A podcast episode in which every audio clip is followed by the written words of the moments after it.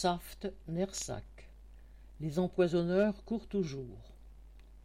Vendredi 12 mars, 40 salariés et ex-salariés de la Saft de Nersac en Charente se sont déplacés à Bordeaux pour assister au procès qu'ils ont engagé contre leur patron pour les avoir exposés au cadmium pendant des années.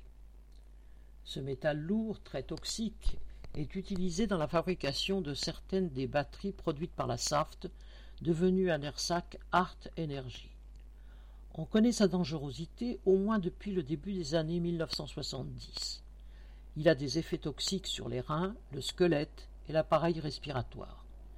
Il s'absorbe par voies digestives et aériennes et est classé comme cancérogène. Plusieurs centaines de travailleurs de la SAFT ont manipulé ce produit. Plusieurs d'entre eux ont développé des cancers atteignant les organes vitaux, foie, rein, pancréas, et certains sont décédés. Les travailleurs de la SAFT ont engagé le combat en 2012. Leur patron a utilisé tous les recours juridiques pour ne pas reconnaître sa responsabilité dans l'empoisonnement. En 2016, le tribunal correctionnel d'Angoulême a condamné la SAFT et son dirigeant de l'époque à payer une amende de dix mille euros. Mais ils ont fait appel et obtenu la relaxe. Les salariés ont alors fait un pourvoi en cassation qui a effectivement cassé l'arrêt de la cour d'appel et renvoyé l'affaire devant une autre cour d'appel. C'est cette audience qui devait se tenir vendredi 12 mars à Bordeaux. Mais, encore une fois, les avocats de la SAFT ont utilisé un élément de procédure et fait une demande de renvoi pour gagner du temps et épuiser financièrement et psychologiquement les salariés.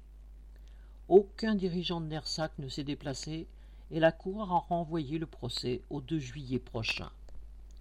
Comme pour l'amiante, les patrons ne reconnaissent jamais leur responsabilité d'empoisonneur, même quand les faits sont avérés. Ils ont dans le système économique suffisamment de pouvoir et de moyens pour pouvoir utiliser tous les recours possibles et faire traîner les procès en comptant sur la lassitude des plaignants. Cela n'a pas entamé le moral des travailleurs qui ont conscience que leur combat sera long. Correspondant Hello.